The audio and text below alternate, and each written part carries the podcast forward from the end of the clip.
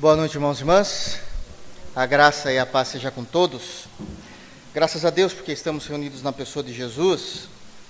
E quero convidar os irmãos a abrirem a Bíblia no livro do profeta Oséias, para que nós possamos dar continuidade nesta série de sermões que temos pregado nesse valioso e glorioso livro. Oséias capítulo 11. Nós iremos ler, irmãos, do versículo de número 12, que é o último versículo do capítulo 11. Então, Oséias capítulo 11, nós vamos ler o versículo 12, entrarmos no capítulo 12 e vamos até o versículo de número 7. Então, Oséias capítulo 11, versículo 12, adentramos no capítulo 12 e vamos até o versículo de número 7. Amém? Palavras do profeta Oséias, profetizando ao reino do norte, trazendo a palavra de Deus Pai em relação a tudo aquilo que eles estavam vivendo e aquilo que o Senhor faria a eles pela maneira como eles estavam cultuando e vivendo uma vida dita de igreja. Ok? Diz assim o texto bíblico.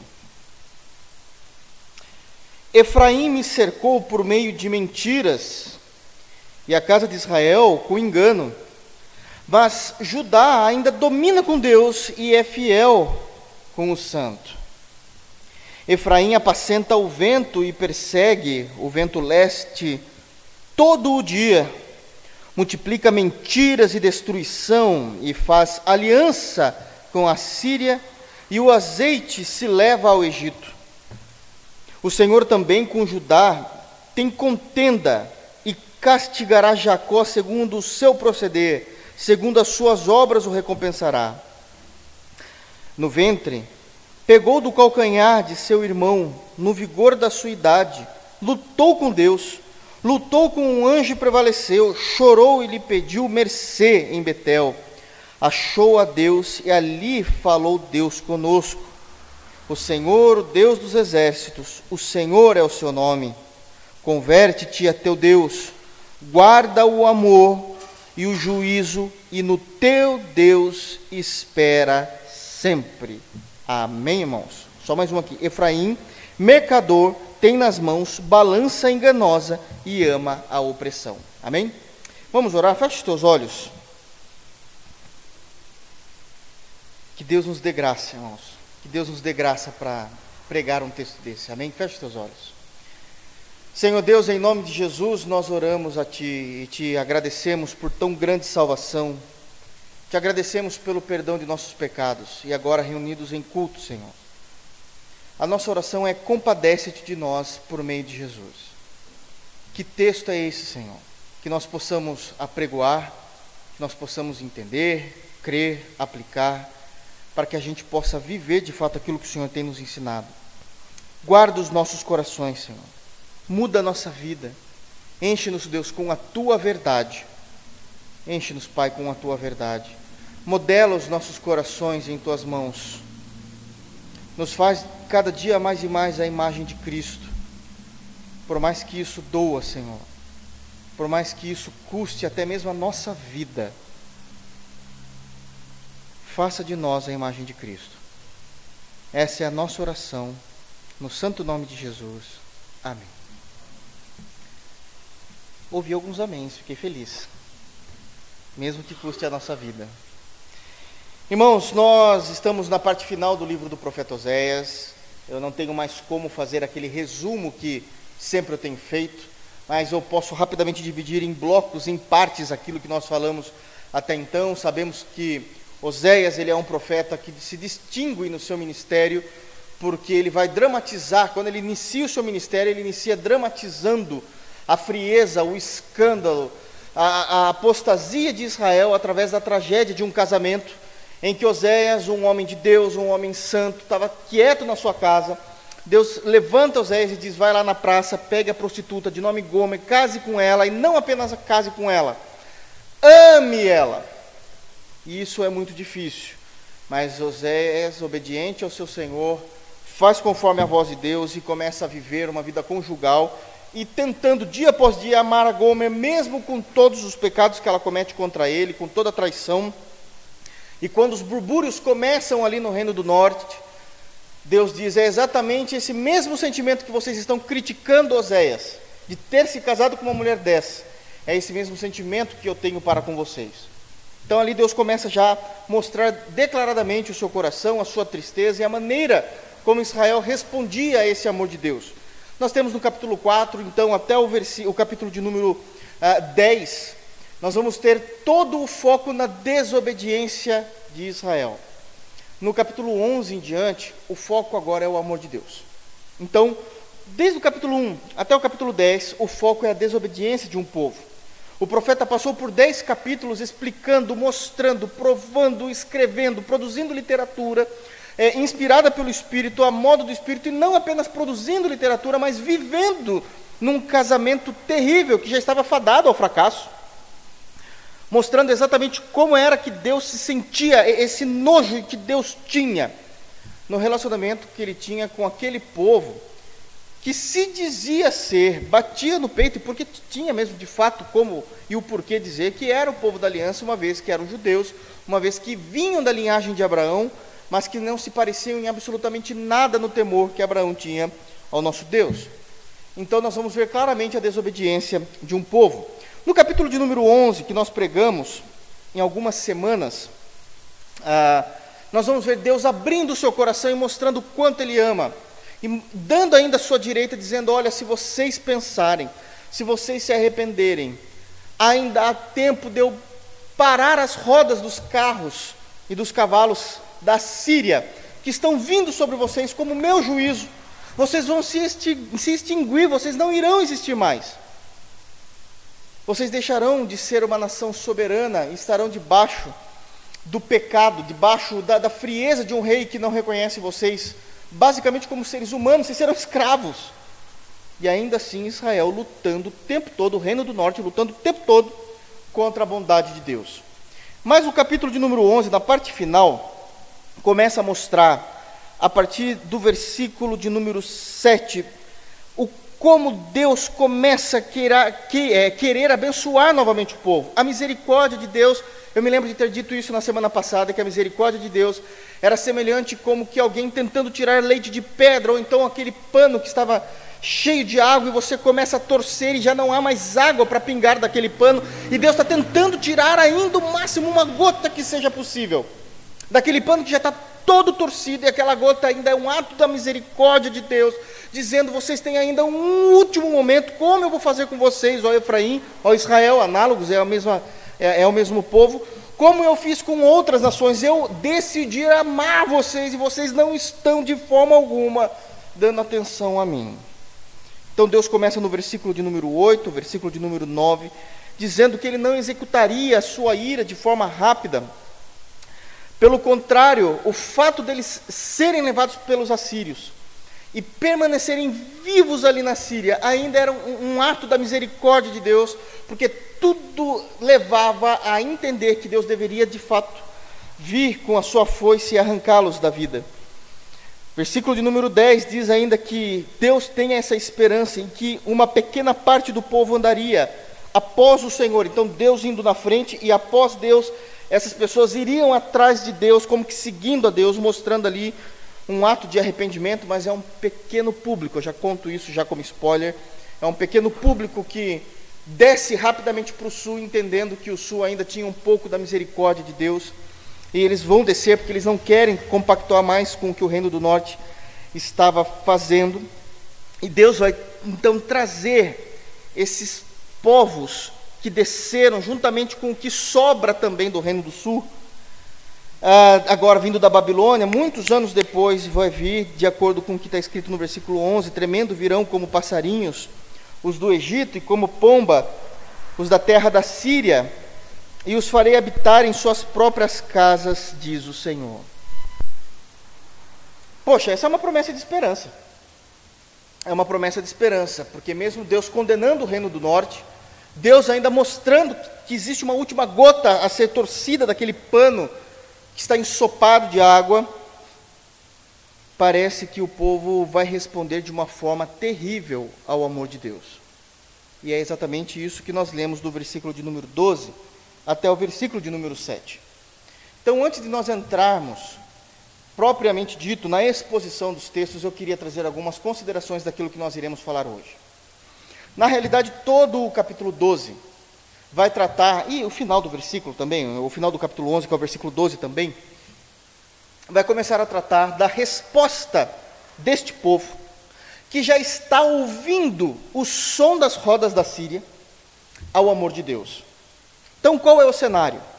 Deus passou todos esses capítulos do profeta, do capítulo 1 até o capítulo 10, mostrando e provando a desobediência de um povo, mostrando que isso não aconteceu, que, que o juízo que Deus está trazendo sobre eles não é um juízo repentino, é um juízo que durou, é, é um período para ele executar o juízo que durou 209 anos, desde a morte de Salomão até o momento. Então nós temos 209 anos de que Deus está chamando esse povo ao arrependimento. Eles não ouvem a voz de Deus, então todo, todos os capítulos do 1 a 10 do profeta Oséias está demonstrando como eles foram maus para com Deus, na sua resposta de amor, adoração, de arrependimento ao nosso Deus. E agora Deus se rasga, mais uma vez no capítulo 11, mostrando o seu amor, tentando estender a mão. O profeta Miqueias, ele vai trabalhar muito esse contexto da misericórdia de Deus de uma forma maravilhosa, dizendo que Deus tem prazer na misericórdia. Deus ama a misericórdia. Então, tudo que Deus pode fazer, até o momento Deus está fazendo. Não há um único, uma única pessoa que possa levantar os dedos diante de Deus e dizer: Olha, Deus não agiu com misericórdia para comigo. Mas todo o juízo de Deus veio sobre nós, porque Deus gastou todas as suas fichas na sua misericórdia para com aquela pessoa, para com aquela cidade, para com aquela nação. E é exatamente isso que está acontecendo aqui. Deus está tirando leite de pedra falando: Olha, eu amo vocês e ainda existe uma esperança. Eu não volto atrás com a minha palavra, vocês irão para a Síria, mas o fato de vocês estarem vivos é uma demonstração do meu amor, uma demonstração da minha misericórdia. E aqueles que não derem ouvidos, desçam para o sul. E lá ainda haverá um pouco de misericórdia, porque o sul também né, não está legal, mas como existe uma troca de reis entre reis bons e maus, no período dos reis bons, Judá crescia para com a bênção de Deus. Então aproveitem isso. Mas só um pequeno povo, muito pequeno mesmo, desceu, é, entendendo a voz de Deus e querendo, evidentemente, se arrepender, mostrando arrependimento diante de Deus. E o que é que nós temos então como resposta a esse amor? E agora falando a partir de fato do versículo de número 12 e entrando no capítulo 12 também. Nós vamos ver aqui algo que precisa muito ser entendido pela igreja não apenas pela igreja, mas por todos os seres humanos. Mas é evidente que o, o foco aqui é o povo de Deus, então precisamos entender aqui a obstinação, porque é disso que o texto está falando. A resposta do reino do norte, agora estou generalizando, de todo o reino do norte, para com o amor de Deus, é a obstinação de um povo, a obstinação de indivíduos, o que é a obstinação? Vamos definir isso, que aí vai ficar muito mais simples a gente entender o texto aqui. A obstinação é um, é um forte apego, inclusive um excesso de amor às suas próprias ideias. Isso é alguém obstinado. Eu tenho algo em mente. Eu tenho algo em mente. Eu sei aonde eu quero chegar eu sei o que eu quero ser, eu sei o que eu quero fazer, eu sei o que eu quero conquistar, eu sei o que eu não vou fazer. Também pode ser do outro lado. É algo que eu não vou fazer. E essa ideia é tão impregnada no ser, e é tão forte, é um apego tão, tão arraigado na história do indivíduo, que não importa se, não importa que seja o próprio Deus falando algo. Eu não abro mão disso. Isso é obstinação. Toda ideia, todo desejo, todo objetivo, que existe um forte apego em nossos corações, existe um, um, um excesso de concentração e de vontade de realizar, a ponto das Escrituras não ser mais o colchão amortizador em que a gente vem que nenhuma besta fera em nossas ideias e a palavra de Deus já não consegue mais frear aquilo que está em nossos corações, mostrando claramente o quão errado é aquilo que está sendo desejado, isso é alguém obstinado. Isso é alguém obstinado. Segunda consideração: quais são as consequências ou resposta à obstinação? O que ela produz em nós? Nós já definimos o que é obstinação. Eles vão responder com obstinação. Agora, qual é a resposta? Qual o resultado da obstinação? E esse é extremamente perigoso. A obstinação faz de nós Deus sobre nós mesmos. Nós nos tornamos, sendo obstinados, Deus sobre nós mesmos. Nós tiramos Deus do seu santo e sublime trono. E nós nos assentamos no trono do nosso coração. A obstinação é algo tão terrível que, caso seja a ideia do indivíduo, do ser individualmente, nem a idolatria pode com ela. Eu me refiro a idolatrias externas, onde eu tiro Deus do seu alto e sublime trono e coloco uma divindade criada, alguém, um objeto, uma pessoa, um animal no lugar de Deus. Isso pode acontecer. A idolatria é real, a Bíblia condena a idolatria. Mas às vezes a obstinação é algo tão forte que ela tira Deus, o Deus Santo e Poderoso do seu trono, do nosso coração, e tira toda e qualquer idolatria, porque eu me torno Deus. Eu me torno Deus. E quando eu me torno Deus, significa que toda compreensão de mundo, de novo, a gente vai voltar nisso. Toda compreensão e cosmovisão de existência, toda a minha compreensão do que é moral, imoral ou amoral parte do meu próprio conceito criado em mim mesmo. Todo ser obstinado não é um irmão em Cristo. É alguém que passará a eternidade no inferno. Todo ser obstinado não é um irmão em Cristo, mas alguém que passará a eternidade no inferno. Porque a resposta de todo o reino do norte a Deus é exatamente essa. Não importa o seu amor, não importa o quanto o Senhor deseja nos trazer do Egito ou da Síria, nós continuaremos com as nossas posições. Mas vocês não estão ouvindo que as suas posições irão levar vocês ao inferno. Escute o barulho das rodas dos cavalos da Síria. Nós não iremos mudar. Nós não iremos mudar. Então, um obstinado, o, re, o resultado da obstinação é fazer de nós deuses sobre nós mesmos. Terceira consideração importante para esse texto: que a nossa oração seja um trabalhar de Deus em nós, que nós possamos orar para que Deus trabalhe em nós de tal maneira que Deus nos livre de todas as amarras espirituais, morais, racionais que nos prendam a nós mesmos que nos prendam a nós mesmos. E que Deus só mantenha em nós a única amarra que nos prende a Ele, Cristo. Porque nós somos rápidos em se assegurar em cordas do nosso próprio coração e amarrar toda a nossa vida, estar presos em amarras daquilo que nós decidimos que é bom, daquilo que nós entendemos como correto é este procedimento específico de agir. E ainda continuamos dizendo, mas nós te amamos, Deus. mas eu faço e resolvo todas as coisas como eu quero. Eu entendo o que é moral a partir de mim mesmo. É assim que um homem faz. É assim que uma mulher faz. É assim que se resolve algo.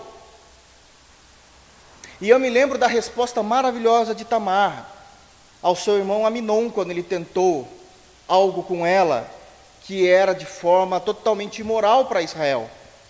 E ela, diga, ela diz para o seu irmão: Por que é que você está querendo fazer desse jeito? Porque a não entendia que o homem tinha que agir daquele jeito, ele queria pegar uma mulher, queria beijar uma mulher. E Tamar rapidamente diz assim a ele: Por que faz isso, Aminon?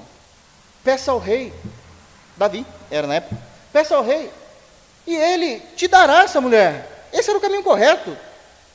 Para o Antigo Testamento, não tinha problema nenhum.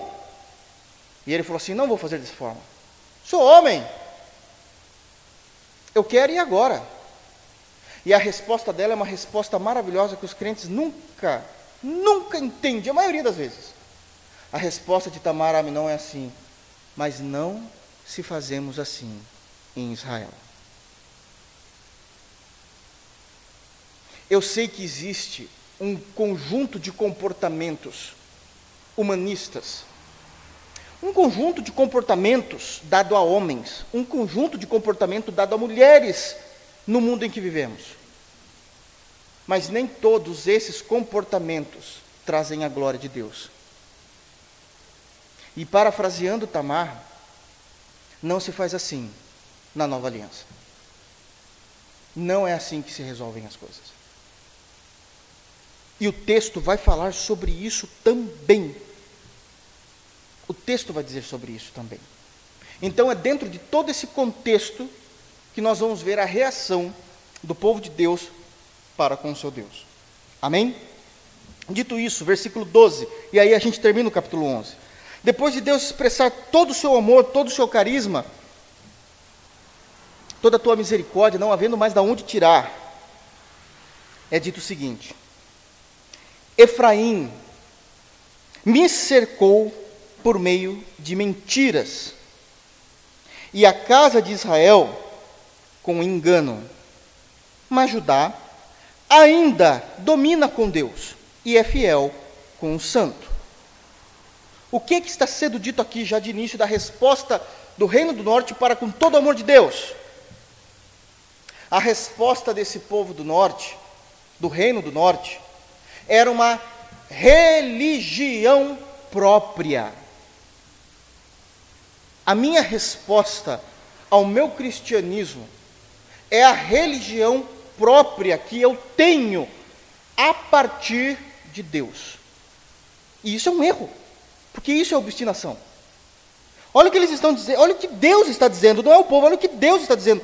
Efraim me cercou por meio de mentiras. Como é que a gente consegue cercar um Deus santo, perfeito, maravilhoso, puro, bondoso e cercar Deus. Imagina que é Deus e a gente cerca Deus por cima, por baixo, pelos lados com mentira. Quando a nossa teologia é uma mentira.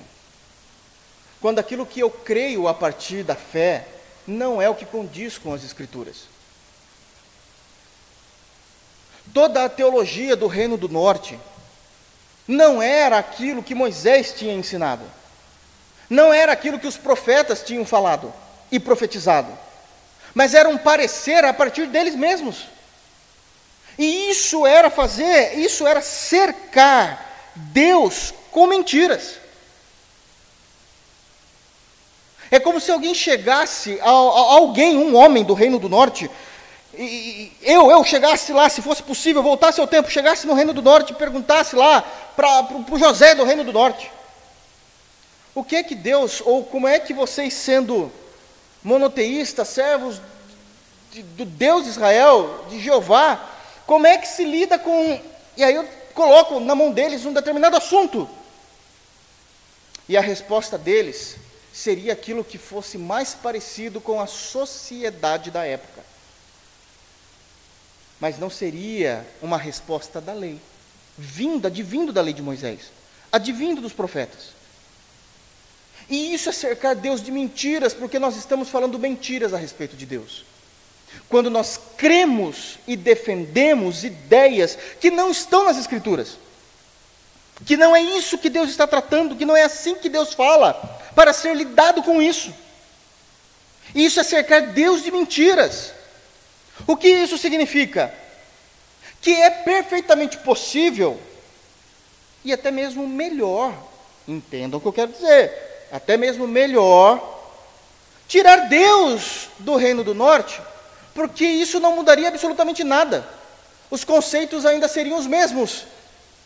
Porque os conceitos de vida, os conceitos da religião, do reino do norte, não estavam baseados na lei de Moisés. Tira-se Deus dali e eles continuam a mesma coisa. Por que continuam a mesma coisa? Porque os conceitos, o modo de ver o mundo, o modo de resolver as coisas, de fazer-se as coisas, de crer nas coisas, já não estava vindo de Deus mesmo. Já vinha da forma como eles tinham entendido que era o correto. Então, se tirar Deus, ficar um ano sem Deus naquele lugar, e depois de um ano colocar Deus novamente, não se muda nada. Porque nada estava amarrado a Deus. As amarras estavam em seus próprios corações. E isso é cercar Deus de mentira, isso é obstinação. Vocês estão errados em agir assim, manteremos assim. Mas eu estou tentando mostrar toda a minha misericórdia, espremendo a misericórdia para vocês. Ainda nós continuamos com a nossa mesma teologia. Continuamos com a mesma forma de compreender os assuntos da vida, de se tratar os assuntos da vida. Mas não é só isso que o versículo de número 12 está falando. Não, essa religião não está mostrando só uma teologia própria, mas está mostrando uma ética própria. E a ética é aquilo que nós demonstramos do conjunto de valores internalizados em nós. Isso é ética é o conjunto de valores internalizados em nós. Tudo, todos os meus valores estão internalizados, e como eu ajo a isso? O, o, modo de eu agir a isso é a ética, pode ser uma boa ética ou uma má ética, mas é a ética. E, e olha só, Efraim cer, me, me cercou por meio de mentiras, e a casa de Israel, o mesmo povo, com engano. Toda a expressividade daquilo que eles criam era enganoso. Né? Era uma teologia vã. E toda teologia vã se expressa em comportamentos vãos, numa ética vã. Não havia valor diante de Deus, porque não vinha de Deus. Mas eu preciso que os irmãos entendam que nós estamos falando, que o versículo 12 é uma resposta ao amor de Deus. Por isso que Deus precisa nos livrar de nós mesmos. É por isso que Deus precisa arrancar todas as amarras que nos prendem a nós e deixar a única amarra que nos prende a Cristo. Porque o nosso coração, ele é insensato o suficiente para querer ser Deus sobre nós. A nossa visão humanista é insensata o suficiente para querer ser Deus sobre nós. Judá, pelo que parece, está um pouco melhor, Reino do Sul. Mas Judá ainda domina com Deus. Esse ainda é porque a gente já sabe o que, que vai dar. Vai dar errado também. Domina com Deus e é fiel com o santo, mas existia naquele momento um rei bom sobre o reino do norte. E esse era o momento, ou você se arrepende e dá para descer para o sul e adorar a Deus da maneira como ele quer ser adorado, em Jerusalém, no templo construído mesmo por Salomão, era ali que se concentrava o culto, ou vocês vão continuar no reino do norte e tudo vai ser invadido, tudo vai ser destruído e vocês serão extinguidos. Mas ainda eu estou com Judá, ainda eu estou com eles. Há um governante bom lá ainda. Mas quando esse governante morrer, vai vir alguém mau. Vai vir alguém mau. Então, essa é uma preocupação seríssima. Porque a resposta ao amor de Deus, muitas vezes do povo de Deus ao seu Senhor, é a obstinação. Eu digo, eu amo o Senhor, eu amo Jesus, mas pontos da minha vida não são dirigidos por Jesus. Eu resolvo do meu jeito. Eu faço a coisa acontecer do meu jeito. Eu conquisto do meu jeito. Obstinados colocam uma linha divisória que não existe na Bíblia. Não confundam, eles dizem, igreja com, preencha a frase. Não confundam igreja com o meu profissional. Lá na igreja eu sou crente, mas no meu profissional eu faço tudo aquilo que desagrada a Deus. Igreja com os meus lugares de atuação, na minha família. Isso é importante. Não é essa divisão. Nós somos crentes em todos os lugares, irmãos. Em todos os lugares, nós somos o bom perfume de Cristo, em todos os lugares. Se lembrando do glorioso sermão de Jesus, nós somos o sal da terra. Em qualquer lugar que nós andarmos. Mas não é essa, a obstinação levou a uma religião própria, a obstinação levou a uma ética própria. Ainda continua, entrando no versículo 1 do capítulo 12. Qual foi então também a reação, continuando na obstinação? A obstinação levou a uma a uma vida em Deus sem valor, vazia. Porque se eu já tenho uma própria cosmovisão do mundo, se eu sou obstinado com as minhas ideias, eu tenho um excesso, eu valorizo em excesso as minhas ideias, onde eu consigo tirar Deus do trono, eu tenho uma religião própria, eu tenho uma ética própria, falida ambos, tanto a religião como a ética, e a minha espiritualidade. É uma espiritualidade falida, fajuta, mentirosa, vazia. Olha o que diz o início do versículo 1: Efraim apacenta vento. É isso que o reino do norte está fazendo, apacentando ventos é uma espiritualidade sem valor. Elaborem a cena na mente do, de vocês. Vocês acordando pela manhã, arrumando a sua comida, que geralmente é assim que funciona, os trabalhos rurais. Acorda-se antes do sol começar a nascer. Nem os animais estão de pé ainda. Você pega a sua marmita, embrulha a sua marmita e vai para o campo. No caso do texto, você vai lá no aprisco. Você vai cuidar das ovelhas. E quando você chega naquele lugar, naquele grande terreno, porque você é um pastor literalmente de animais, de ovelhas, não fala de ministério aqui, você chega e começa a apacentar, como se você fosse naquele aprisco, abrisse o portão de madeira, pedisse para aqueles animais saírem.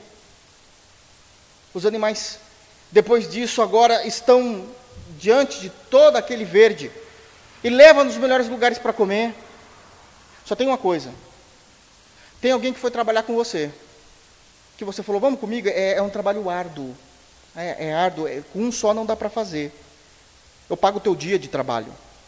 No sítio é assim que funciona. Eu pago o teu dia de trabalho. Claro que eu vou, estou precisando. Onde é?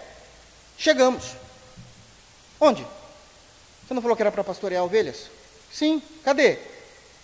Aqui. Você vive uma ilusão do cristianismo. Você abre um portão de madeira que nunca houve ovelhas ali dentro. Você está pastoreando, chamando, fazendo os barulhos naturais daquele pastor com a boca onde chama as suas ovelhas, e não há ninguém. Você passa o dia debaixo de um sol escaldante de Israel, pastoreando animais invisíveis. Não há valor nesse trabalho. O rapaz que foi convidado por você fala assim: Você está louco? Rapaz, me dá o meu dinheiro, porque eu já gastei tempo vindo aqui. E você diz, você não está vendo?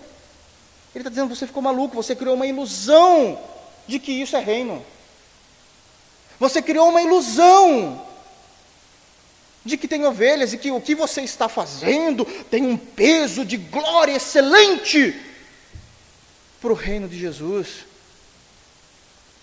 Aqui só tem vento, não tem ovelhas. Quantos crentes da nova aliança vivem assim? Eu sou crente, estou na minha. Não há esforço nenhum, mas eu sou crente. e construiu um cristianismo em cima da moralidade da saúde e não da moralidade da cruz. O que é a moralidade da saúde? Não bebo, não fumo. Ah, que bom que você não faz isso. Isso é ótimo. Cadê a cruz nisso? Porque quem não tem a cruz também não bebe e não fuma. Tem um montão de gente que não tem a cruz e não bebe e não fuma. Mas eu não faço nada de errado, está fazendo. Onde você trabalha no reino? Qual é o teu talento? O que, que você vai dar em dobro para o Senhor naquele dia que Ele vier buscar, Mateus 14? Depois não se arrependa ou fique todo mimimi se ouvir servo mau e infiel. Porque o tempo todo, o reino de Jesus que se criou no consciente coletivo das igrejas é pastorear o vento. Uma espiritualidade vã. Uma espiritualidade vã. Não é essa espiritualidade que a palavra de Deus nos pede. Mas eu sou justo. Os fariseus também. Possivelmente mais do que você. Mas se a nossa justiça não exceder dos fariseus e dos escribas, nós não entraremos no reino dos céus. Mas que justiça é essa? Porque os caras eram bons. Então o que, que tem que fazer mais? Não é o que fazer mais, é como fazer de acordo com a nova aliança, e não com as perspectivas humanistas dos fariseus e escribas. Isso muda tudo na compreensão do que José está pregando, está profetizando. Quarto ponto, versículo 1 ainda. Então começa, Efraim apacenta o vento. Nós temos uma espiritualidade aqui que é vã. E toda religião própria falida Toda ética própria falida, toda espiritualidade vã nos leva por caminhos perigosos. A obstinação nos leva a caminhos perigosos. Continua o versículo 1. Efraim apacenta o vento e persegue o vento leste todo o dia. O vento leste de Israel é o vento que vinha da Palestina. Era um vento terrível. É óbvio que num lugar de sol escaldante, como era lá em Israel, Todo vento é uma dádiva. Todo vento é uma bênção, exceto o vento leste. Porque o vento leste vinha carregado de areias. E só quem já pegou uma tempestade de areia, no Nordeste tem bastante do nosso país, sabe o quanto dói o grão de areia batendo na gente, machuca. Outro ponto, por vir da Palestina, o vento vinha excessivamente quente e queimava as pessoas ao invés uh, de refrescar. Era um vento muito quente. Então não era um vento bom. Não era um vento bom. Mas o que é que esses crentes em Deus fazem? Eles começam a entender que o vento leste é bom, confundindo com aquele vento de brisa gostosa que Deus mandava de outros pontos cardinais, que vinham de outros momentos. Isso significa que a nossa obstinação ela começa a comparar aquilo que é ruim como bom a partir da minha moral. O vento leste é ruim. Não se leva animal onde tem a corrente do vento leste da Palestina. Vai machucar o animal, vai machucar o pastor, o boiadeiro. Porque vem não só numa, numa temperatura muito quente, mas vem com muitos grãos de areia. Vai machucar, vai bater, vai rasgar a pele. Pode cegar, mas é bom. É bom, claro que é bom. É aquela pessoa, agora, trazendo isso para um exemplo muito simples. É aquela pessoa que está tão obstinada porque achou lindo o carro, a carroceria, linda daquele carro novo. Novo para ele. E aí você leva no seu mecânico de confiança e o mecânico fala: não pegue. É pesadelo. Você vai gastar muito dinheiro. Mas a autoridade que o mecânico tem no assunto não tem mais, não tem mais valor.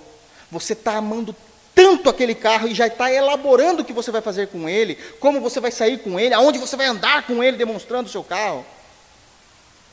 Que não importa se você pague 20, 25 mil a mais para fazer o motor daquele carro.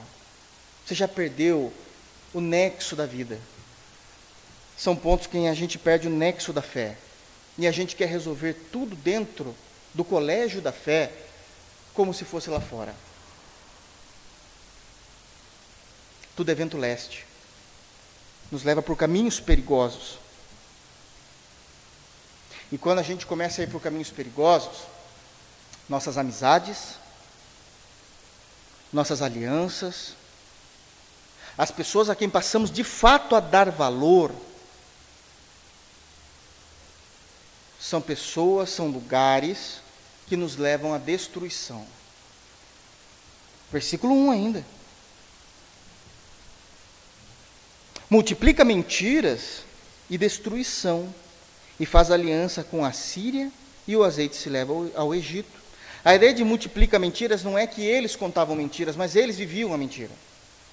A tua, a tua mentira espiritual está sendo notória e você não está vendo. Não, mas eu sou crente. Não, irmão, você, você não está percebendo o que está acontecendo. Irmã, você não está percebendo que de fato isso que você vive, com respeito e amor ao irmão, mas qualquer ímpio pode viver, porque isso não, não depende de espiritualidade, apenas de uma boa compreensão de valores, de família. E eles vão dizer: não, não pode ser assim. E agora, aonde eu devo buscar refúgio, que deveria ser em Israel, refúgio na dinastia que Deus tinha dado a Israel, que eles tinham quebrado o reinado, nós já falamos disso, por isso que eles estão no reino do norte, a linha da dinastia da família de Davi. Ao invés de eles buscarem refúgios em Deus, o refúgio deles é só gente boa. A Síria e Egito. Olha o histórico de quem era a Síria. Olha o histórico de quem era o Egito. E isso é um perigo. Porque as nossas amizades, eu estou generalizando porque é isso que funciona.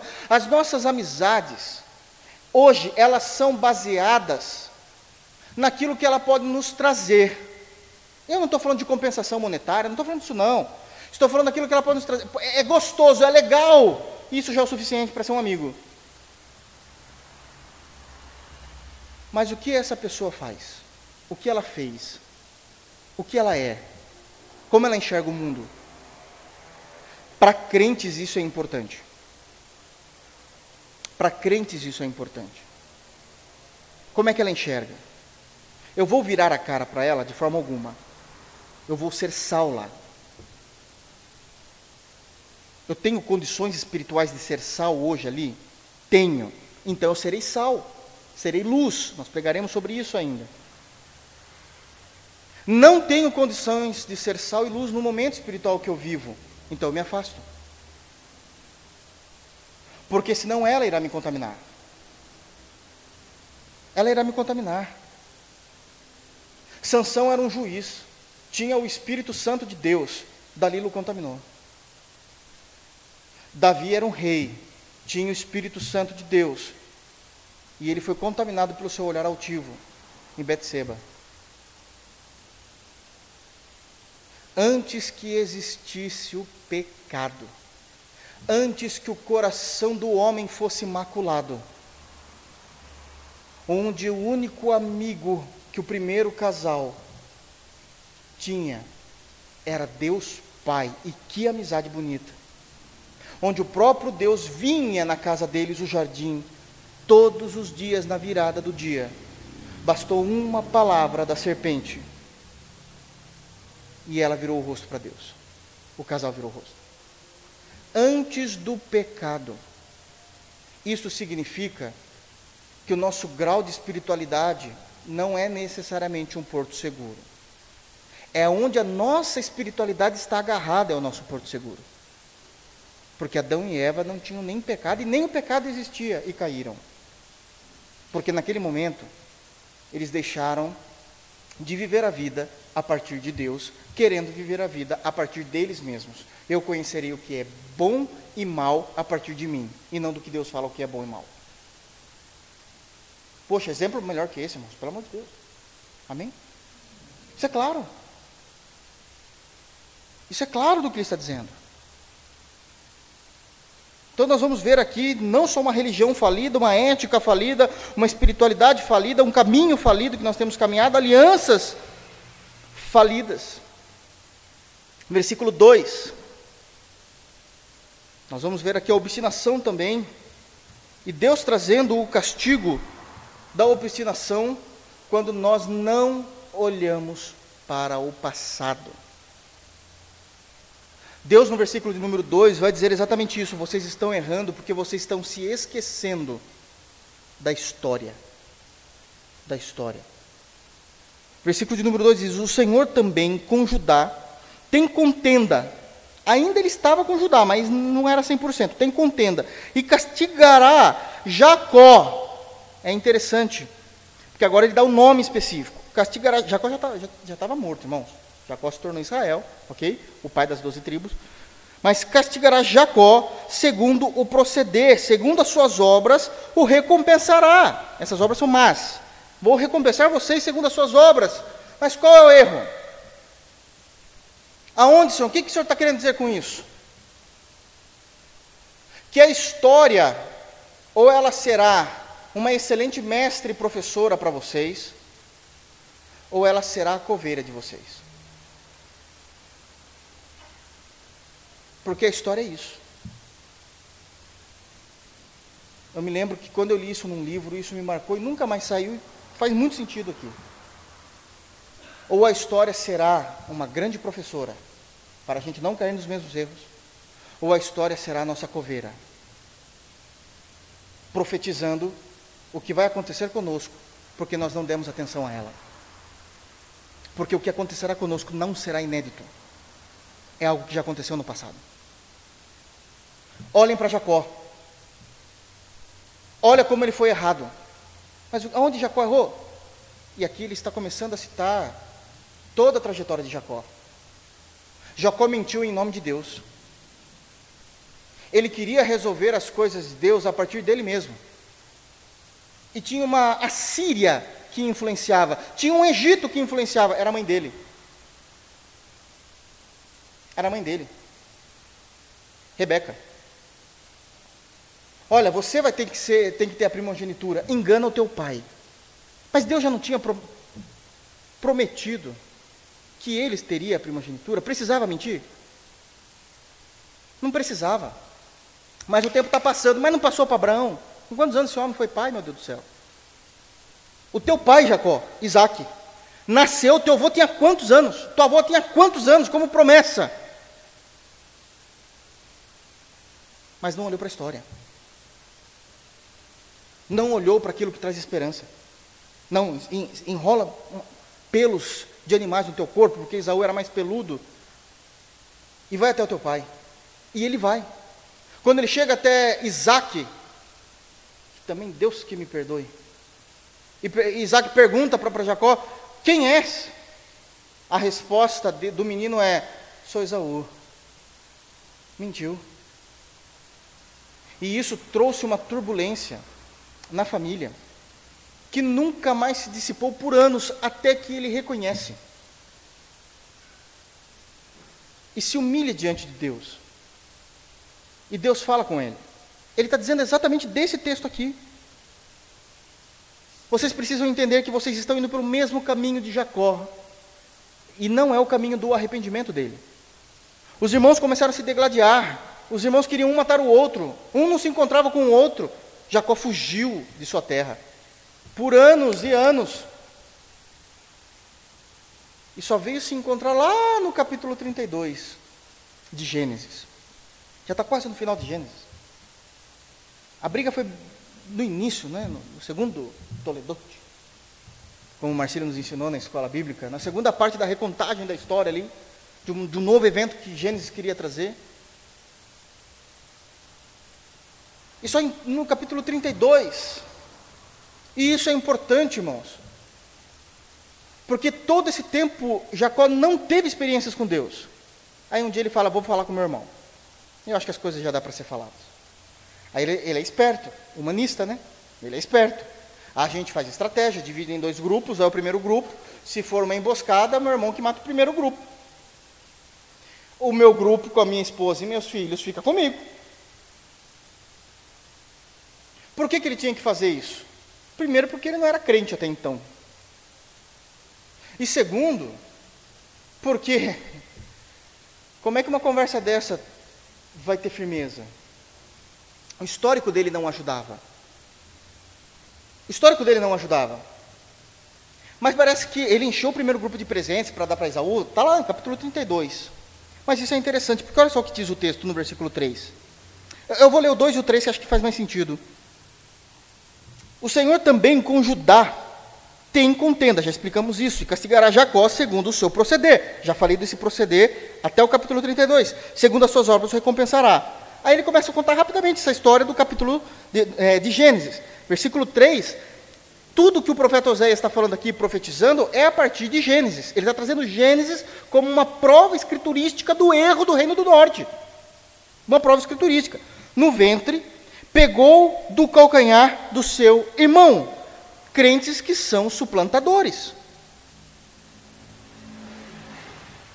Porque a sua primogenitura já tinha sido profetizada, mas a maneira que Jacó já expressava isso já era suplantando o tempo todo. Inclusive o nome dele era suplantador.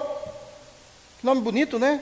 Conhecido como alguém que passa a perna, suplantador, que resolve as coisas do seu jeito. A ideia de ter pegado no, no, no calcanhar do, do, irmãozinho, né, que está nascendo ali do Esaú, a ideia de que ele queria puxar para ele nascer primeiro. É essa a ideia né, da, da, do texto. E que aconteceu de fato. No vento pegou o calcanhar do seu irmão. Então já era suplantador por si só, de sua natureza. Continuando, versículo 3. No vigor da sua idade, lutou com Deus. Aqui é capítulo 32 no, no, no vigor da sua idade, lutou com Deus, lutou com um anjo e prevaleceu, chorou e lhe pediu mercê. Até aqui. Vamos para o capítulo 32 de Gênesis? Vamos ver o que, que o, o, o texto fala de fato? Gênesis capítulo 32, a partir do versículo 22. A gente só vai ler para entender um pouco.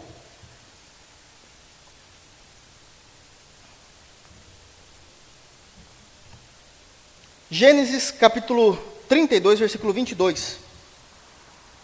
Olha o que está dito. Levantou-se naquela mesma noite, está falando aqui a respeito de Jacó. Levantou-se naquela mesma noite, tomou suas duas mulheres, suas duas servas e seus onze filhos e transpôs o val de Jaboque.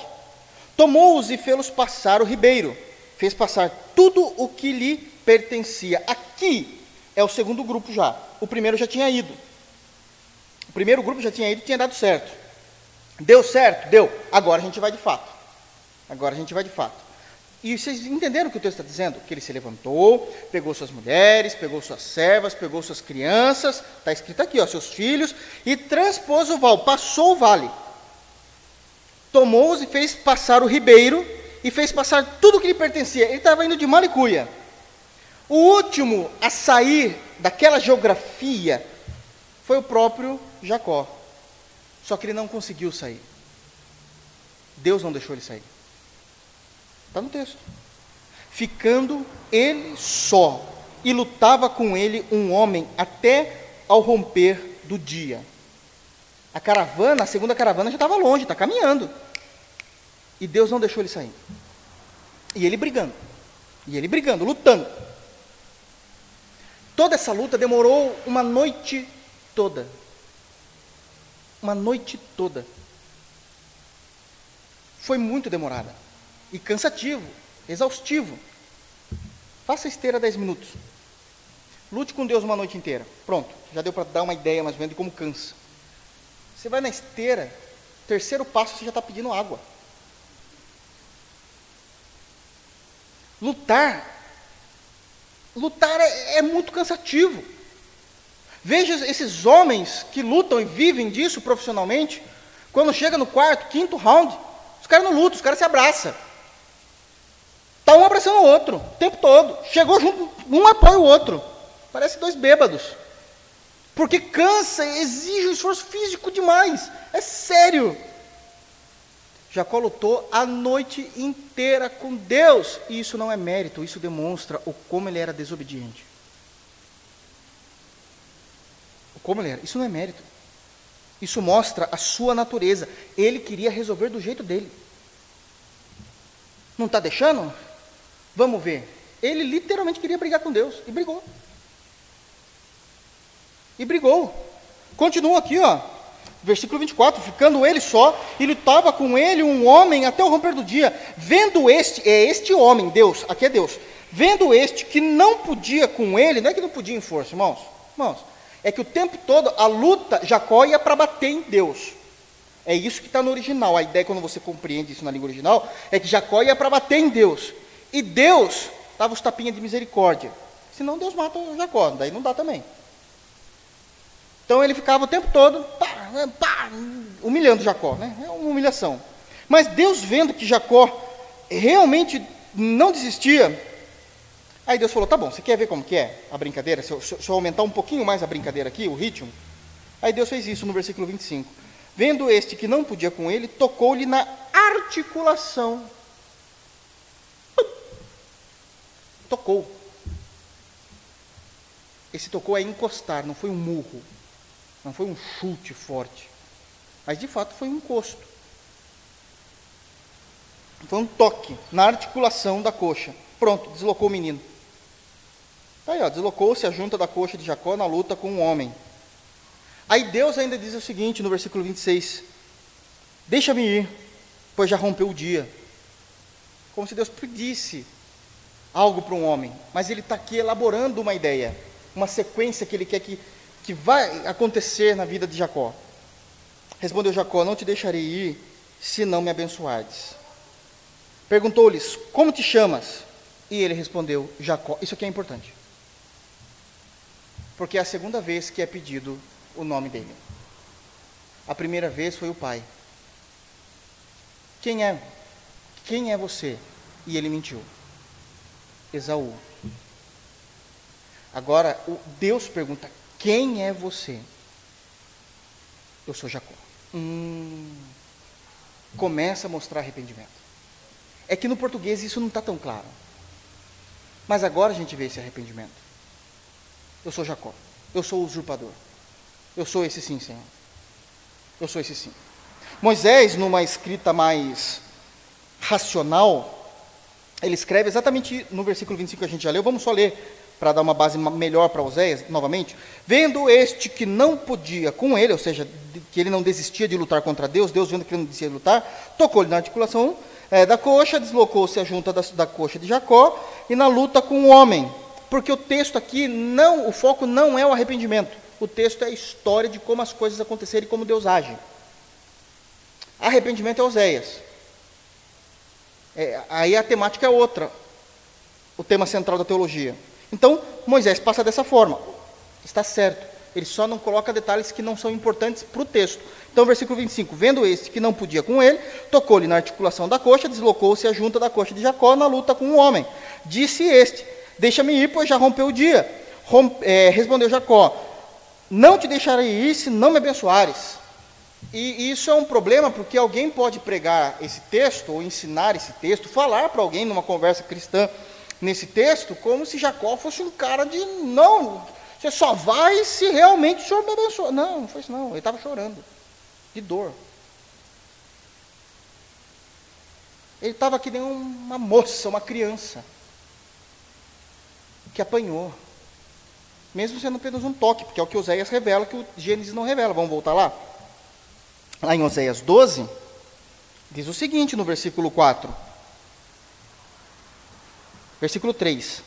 No ventre, só para ter o contexto, no ventre pegou do calcanhar do seu irmão, no vigor da sua idade, lutou com Deus, lutou com o anjo e prevaleceu. Esse prevaleceu não é vitória, esse prevaleceu é prevaleceu em fraqueza. Ele se tornou fraco, humilde de, de espírito. Isso é a vitória, é ser humilde de espírito.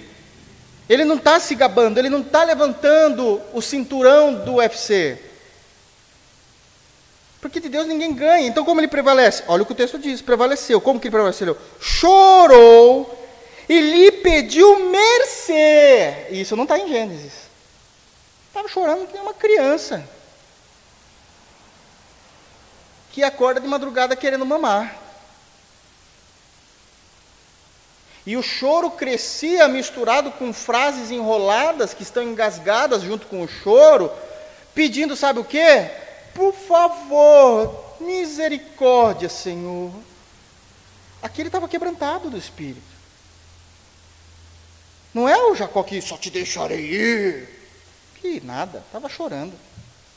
Estava implorando por misericórdia. Isso é implorando por mercê, por misericórdia, pela bênção.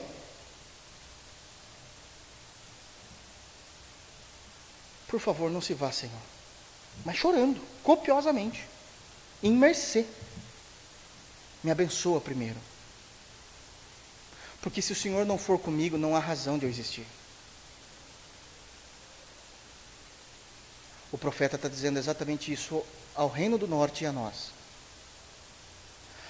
Será que vai ser necessário Deus nos machucar primeiro para que a gente venha se arrepender? Porque para o Reino do Norte foram 209 anos da misericórdia de Deus. Será que a resposta nossa, da Igreja da Nova Aliança, a maneira como nós queremos viver e resolver as coisas no Reino, dentro do Reino, pelo Reino, é parecido com o Reino do Norte, se não for os 209 anos, é passar uma noite inteira lutando com Deus até que Ele venha nos toque. E sim, Jacó se tornou um deficiente por isso se tornar um deficiente físico para o resto da sua vida.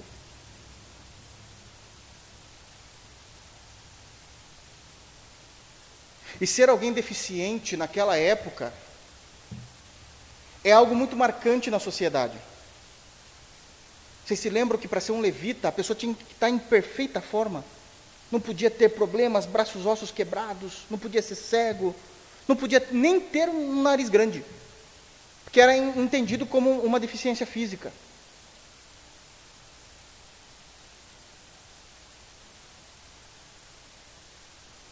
Deus marcou Jacó dizendo, tá vendo? Aquela marca, a, a, me permita a expressão, mas o Jacó manco é o símbolo de um homem pecador. Ser manco na vida específica de Jacó, na vida específica de Jacó, é o homem que lutou com Deus e se deu mal porque Deus mostrou que ele era pecador. Deus não precisa chegar nesse ponto conosco porque Ele tem prazer na misericórdia, mas nós forçamos isso a Deus. Nós forçamos a Deus ser assim. E isso é um problema. Quando ele pede por mercê, diz o versículo 4, diz que em Betel ele achou a Deus e ali falou Deus conosco. E ali falou Deus conosco porque depois do capítulo 32, vem o 33, evidente, o 34, e no 35, quando Jacó agora já tem um outro nome que Deus dá, Israel, que vai se tornar o nome da nação, das doze tribos, esse Jacó chama os seus filhos e diz assim: a gente tem que parar de brincar de ser crente. Porque tudo isso é uma brincadeira de mau gosto. E os filhos vão dizer: ah, é, por quê? E ele fala assim: para, a gente sabe, não tem que ficar se explicando. A gente sabe o que a gente tem feito. Ninguém é bobo. Eu preciso que todos vocês tragam para mim todos os seus deuses de escultura. Que todos vocês tirem os seus brincos. E esses brincos eram os brincos da época, irmãos. Porque aqueles brincos no capítulo 35 do Gênesis se refere a como se fosse um amuleto de adoração a uma divindade. Então ele fala: tira-se os brincos, Tragam seus deuses, vamos queimar e vamos fazer um sacrifício ao verdadeiro Deus. Jacó falando isso. Porque agora entendeu como é que serve a Deus. É dessa maneira. E quando ele aconteceu isso, por ele ser cabeça das doze tribos, agora Deus falou conosco. Agora foi Deus. No versículo de número 6 eu encerro. Eu não tenho mais tempo. No versículo número 5, ele continua: E Jeová, verdade, isso aqui é muito importante, Deus falou conosco. Aí vem a confirmação, versículo 5: Jeová, o Deus dos exércitos, Jeová é o seu nome, deixando bem claro, agora Jeová falando com você. Até então era o teu coração, até então eram as tuas práticas pecaminosas, Jacó. Até então era a tua visão humanista de viver o mundo, de querer resolver as coisas do teu jeito. Mas agora você teve o privilégio, foi Deus falando com você. É Deus falando conosco quando a gente resolve as coisas, aplicando todas as formas, ferramentas, entendendo o que as Escrituras pedem de nós. E não é fácil, é um desafio. Porque quando alguém faz algo para nós, a gente quer resolver. Aí Jesus fala assim: então, mas Oferece a outra face. Oferece a outra face. Você fala, Jesus está brincando. Aí Jesus vai dizer assim: não, não é uma brincadeira, é uma doutrina. Oferece outra face. Aí você deixa de imaginar que Jesus está brincando e você começa a cair num outro pecado, que você é mais sábio do que Jesus. Quando você diz assim, isso é uma impossibilidade. Não se dá outra face. Se resolve da forma mais humanista possível, por mais moral que seja. Porque dar a outra face, no meu conceito, é imoral. E isso prova como a nossa natureza degladia com o Rei dos Reis e Senhor dos Senhores o tempo todo. Tempo todo. Eu já estou adiantando porque eu estou fazendo um link com a pregação que eu vou fazer em Mateus, ainda que eu vou chegar lá, no, no sermão de Jesus. A cabeça está mil para fazer os links aqui para facilitar para o pastor no domingo. Então é assim que funciona, irmãos. É assim que é. E no versículo 6, e encerramos, para-se de falar de Jacó, e Oséias volta a falar com o reino do norte diretamente, dizendo: Olha agora, depois de tudo que nós pregamos aqui, do versículo número 12 final, tudo aqui, escute como ele vai trazer aqui o enredo no versículo 6. É, eu vou encerrar aqui. Uma vez que vocês escutarem, olhem para a história, para que ela seja uma boa professora a vocês. Converte-se a teu Deus. Converte-se. Converter aqui não está falando da salvação. Eu era um ímpio e me tornei salvo. Isso já passou dessa fase. Converter-se é converter-se. Da maneira de você ver o mundo e querer resolver as coisas. Viva. Se, você está falando que você é crente, então seja crente. Sendo que as escrituras, aplicando como as escrituras falam. Porque a gente não é só chamado a ser salvos em Cristo, mas a padecer por Cristo. Tem crente que não padece coisa nada e que ah, é um megafone. Não tem uma marca nem do reino local, quanto mais no reino de Jesus. Isso é importante, irmãos. Então, é essa a ideia do texto. Converte-te a teu Deus. Aí ele vai dizer o seguinte: o que você precisa guardar? Guarda o amor e guarda o juízo, porque a gente é precipitado em julgar. A gente é, o nosso coração é precipitado em julgar. Mas guarda o amor e guarda o juízo. E por último, aqui, aqui, aqui, ah, Jesus. E no teu Deus espera sempre. Como que eu posso expor isso aqui da forma mais simples possível? Deus está colocando no teu pescoço uma corrente, uma coleira. Não se sinta ofendidos. Isso é amor. Para que você não manifeste a besta fera que você é, estragando tudo e todos. Ele coloca uma coleira chamada Evangelho e segura você nas próprias mãos dele, por meio de Cristo. Espera nele. Espera nele não é do nosso jeito, é do jeito de Deus. Isso são demonstrações. A conversão, guardar o amor, são demonstrações da conversão. Guardar o amor, o juízo e esperar em Deus sempre. Que Deus nos abençoe em Cristo Jesus. Vamos ficar de pé?